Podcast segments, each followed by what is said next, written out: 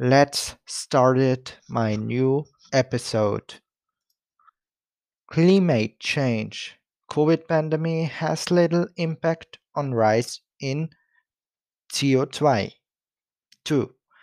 The global response to the COVID-19 crisis has had little impact on the continued rise in atmospheric concentrations of CO2 says the World Meteorological uh, Organization WMO. This year, carbon emissions have fallen dramatically due to lockdowns that have cut transport and industry severely. But this has only marginally slowed the overall rise in concern concentrations. The scientists say the details are published in the WMO's annual greenhouse gas bulletin. This highlights the concentrations of warming gases in the atmosphere. Can sending fewer emails really save the planet? Small steps taken to make shipping greener, warmer winters linked to increased drought risk, lockdown has negligible impact on temperatures. Greenhouse gas concentrations are the cumulative result of past and present emissions of a range of substances, including carbon dioxide, methane, and nitrous oxide. Through the Paris Agreement, countries are trying to reduce emissions of the, these pollutants, which are generated through, for example, the burning of fossil fuels. These greenhouse gases trap heat close to the Earth's surface, driving up temperatures. This planetary warming threatens global food supplies, makes weather events such as, as tropical storms and heat waves more extreme and increases the risk of flooding caused by sea level rise. CO2 levels are measured in parts per million, an indication of their overall atmospheric abundance. According to the WMO, the global average in 2019 was 41 uh, 400 10 p.m. an increase of 2.6 p.m. over 2080. This was larger than than the increase from 2070 to, to 2080 and bigger than the average over the past decade. Thanks to lockdowns in early 2020, 2020 carbon emissions fell by 70 at their peak, but the overall effect on concentrations has been very small.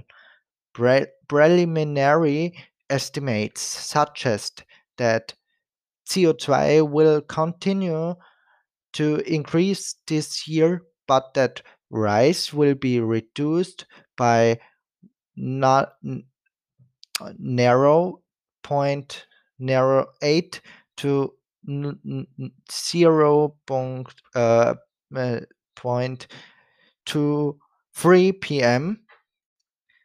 This falls within the 1 p.m. Net national uh, natural variability, uh, variability that occurs from year to year. We breached the global threshold of four hundred parts per million in 2015 and just four years later we crossed 4, 410 uh, pm. Such a rate of increase has never been seen in the history of your records, said WMO Secretary General Prof. Peter Taalas. The lockdown related fall in emissions is just a tiny blip on the long, long term graph. We need a sustained flattening of the curve, he said. While there isn't an overall feature for 2020 concentrations, individual monetary uh, monitoring stations show that the rise has continued this year uh, despite the pandemic. Monthly average CO2 concentrations at Mauna Loa in Hawaii, a key atmospheric monitoring station where carbon dioxide data is gathered, were 411.29 pm in September 2020, up from 408 0.45 the previous year. Similarly, at Cape Grim in Tasmania, another K air pollution measurement station, September 2020 saw CO2 concentrations reach 4 410.8 pm up from 408.5 58 P, uh, 58 in 2090.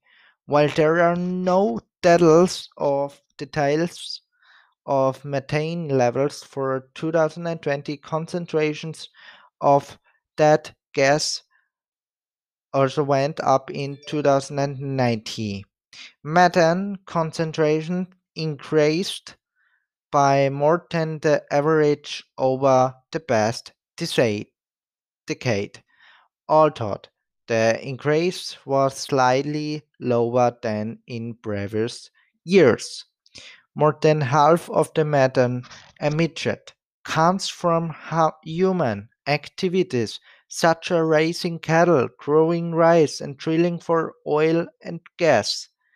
Concentration of nitrous oxide grew by about the average of the past decade.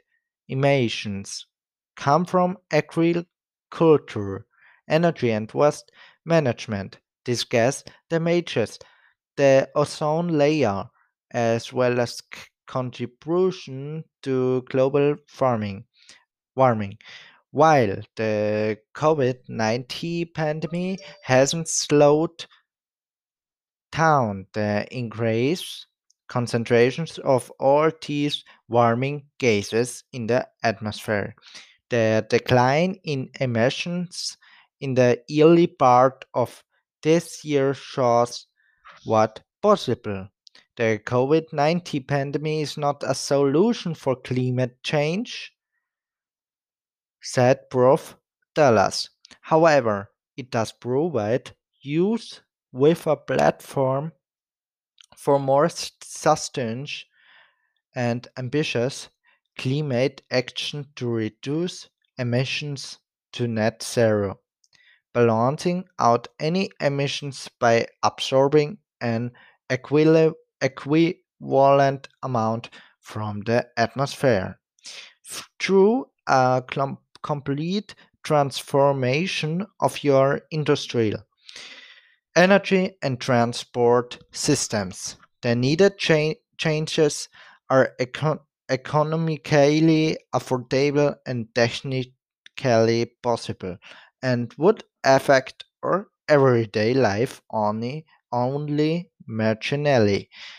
Meteorologists expect CO2 levels to vary by 2 p.m. Uh, uh, 1 p.m. between years to 2 natural fluctuations in the climate for reasons other than human release of carbon. Thanks for the attention.